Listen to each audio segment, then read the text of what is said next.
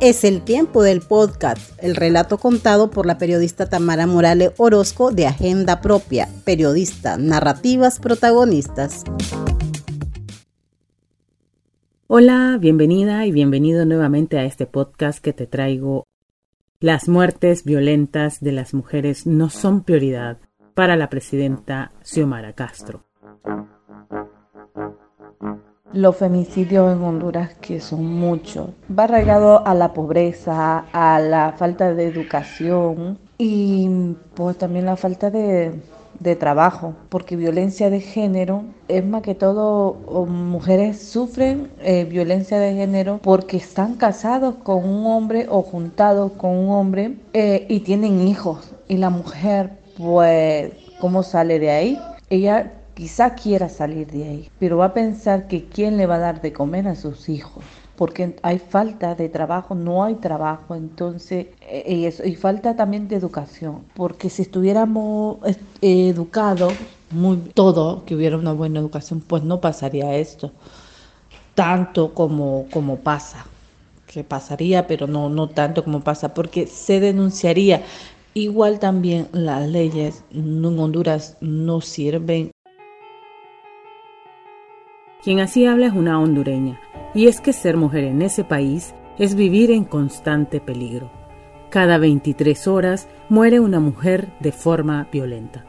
En 2023, 386 fueron asesinadas, según el Centro de Derechos de Mujeres Hondureños CDM, mientras que en 2022 la cifra fue de 297 femicidios, según un monitoreo de medios escritos y digitales realizado por la misma organización.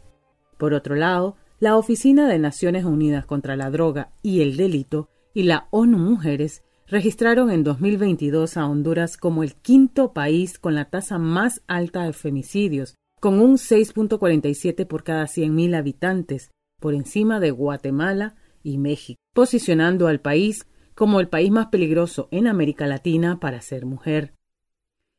Las violencias contra las mujeres, entre ellas las muertes violentas de mujeres, tienen causas estructurales, dice Regina Fonseca, una defensora de los derechos de la mujer hondureña, psicóloga e investigadora en estudios de la mujer con más de 30 años de experiencia en la lucha por estos derechos.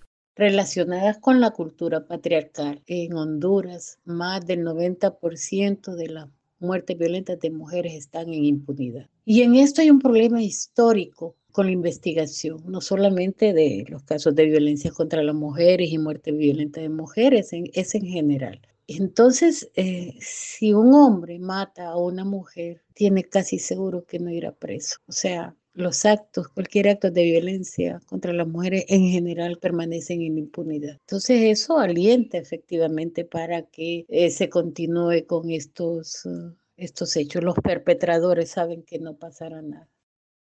Al 25 de enero, el CDM registró 22 muertes violentas de mujeres.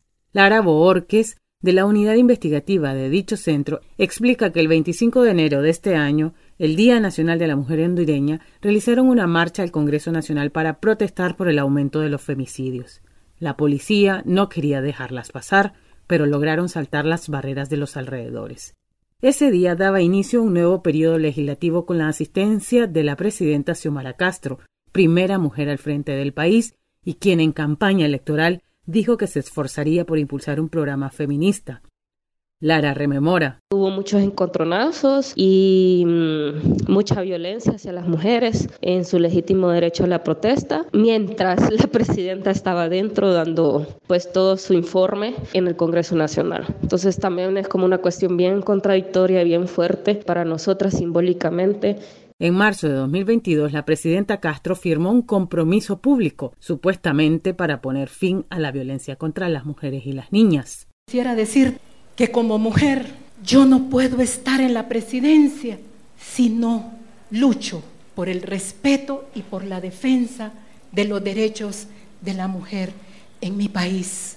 Quiero que sepan que nosotros tenemos ese compromiso para dar respuestas, no solamente inmediatas, sino que también lograr que exista la equidad de género el 8 de marzo, recibí la ley integral contra la violencia a las mujeres y a las niñas. Esta ley, que en realidad es una ley integral, está en este momento en la Secretaría de la Presidencia para hacer la revisión y que podamos entonces mandarla al Congreso Nacional y que sea aprobada por las diputadas y los diputados.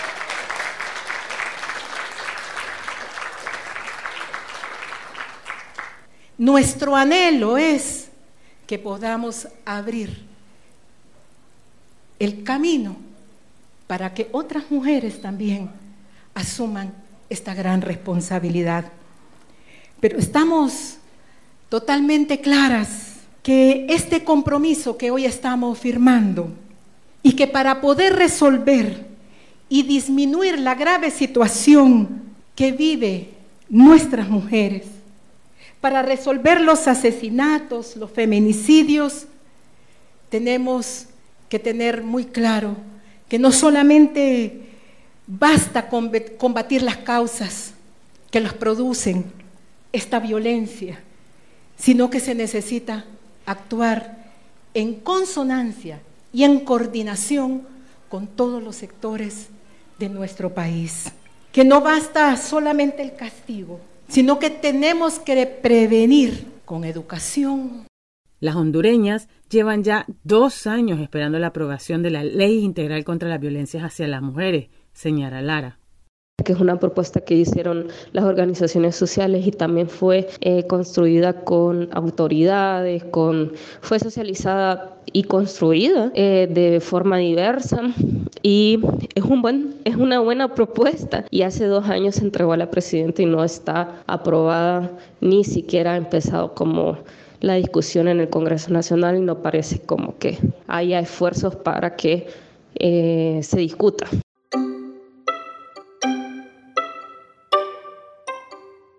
El femicidio es la manifestación extrema de la violencia. Se da por el simple hecho de ser mujer, se manifiesta como violencia doméstica, sexual, psicológica, física, digital, maternidad forzada o mutilación digital. La violencia, la impunidad, la discriminación son parte de los problemas contra lo que las feministas y organizaciones de mujeres siguen luchando hasta lograr respeto y garantía de derechos. Gilda Rivera coordinadora del Centro de Derechos de las Mujeres CDM, expresa que los femicidios quedan en impunidad. Cada día una mujer asesinada en el país y la mayoría de estas mujeres son mujeres jóvenes, no menores de 30 años.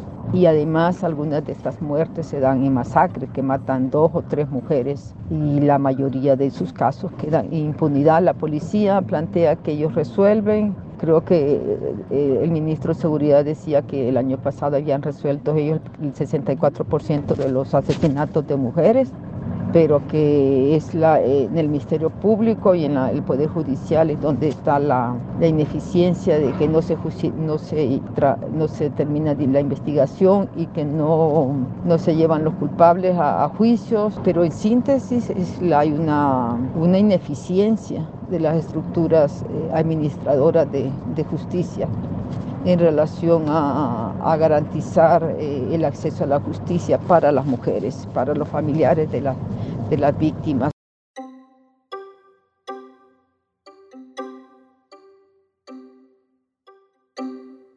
Para Jennifer Ávila, periodista del espacio de comunicación Contracorriente, la impunidad tiene que ver con que se han otorgado pocas sentencias. A 2020 eran apenas 15 sentencias condenatorias por femicidios. Esto hace que las muertes violentas se sigan cometiendo de manera impune. Por otro lado, los castigos para otros tipos de violencia en Honduras son mínimos. La violencia doméstica no es un delito penal y la violencia económica no está tipificada. Luego tenemos otros tipos de violencia que son tratados de manera incorrecta por parte de los entes encargados de recibir las denuncias, como la policía, o las fiscalías. 11 meses después de discusiones de 19 instituciones de tres poderes del Estado, la Secretaría de la Presidencia por instrucción presidencial presentó el 8 de marzo de 2022 al Ejecutivo la iniciativa de ley contra las violencias hacia las mujeres presentada en 2021 por diversas organizaciones de mujeres. Dicha propuesta tendrá competencias en su implementación y debía ser remitida al Congreso Nacional para su presentación, discusión y aprobación, pero Rivera señala. Es una ley marco que venimos trabajando como movimiento de mujeres por varios años. Ella recibió a un grupo de compañeras de distintas organizaciones y dijo que, bueno, la ley tenía que seguir todo el proceso, que en las instancias de de gobierno la conocieran, este, hicieran modificaciones. Nosotras sabíamos que eso iba a pasar, aunque ya habíamos hecho un proceso de socialización bastante amplio aún con gente de gobierno, pero los gobiernos anteriores, pero también con Poder Judicial. Cuando el Congreso Nacional, cuando reciba la propuesta de ley, igual la va a mandar a la Corte Suprema de Justicia para eh, que den una opinión, pero ella eh, pues la mandó como que se quiere asegurar que la propuesta esté dentro del marco jurídico nacional, le tienen terror a que aparezca lo del aborto, ¿no? Y sí, eh, la propuesta de ley planteaba que no el aborto con esa palabra, pero sí daba lugar a que una mujer víctima de una violencia sexual tuviera acceso a servicios para tomar decisiones pues, eh, en relación a un embarazo no deseado. Y no hemos tenido comunicación sobre lo, cómo va lo de la ley. Cuando hablamos con la ministra de la Mujer, ministra de Asuntos de la Mujer, hemos tratado de comunicarnos con ella. Ella, bueno, ella responde, pero siempre nos dice que, bueno, que la presidenta está viendo todo eso, que no quiere mandarla al Congreso Nacional cuando hay una correlación de fuerzas bastante favorable a ella, lo que es cierto, ¿no? Porque no pasa ninguna de las iniciativas de ley que se impulsan desde el Ejecutivo, directamente el Ejecutivo, logra pasar en el Congreso Nacional porque no tienen mayoría y las alianzas que tenían pues se han roto. Entonces, eh, eh, esa es la explicación que nos dan para que no, la ley eh, no sea enviada al Congreso Nacional. Creemos que en parte hay algo de eso, pero también de que pareciera que, que esta problemática no es una de las prioritarias en su agenda gubernamental.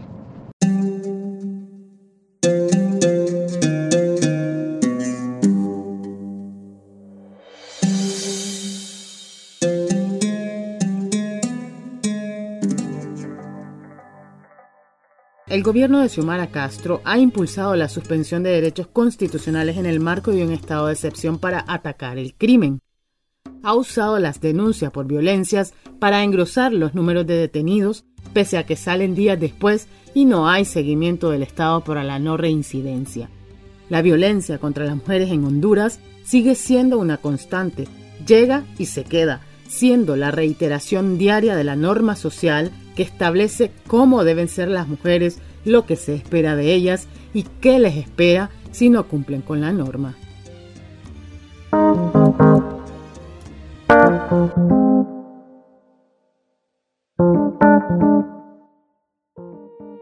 Es el tiempo del podcast, el relato contado por la periodista Tamara Morales Orozco de Agenda Propia, periodista, narrativas protagonistas.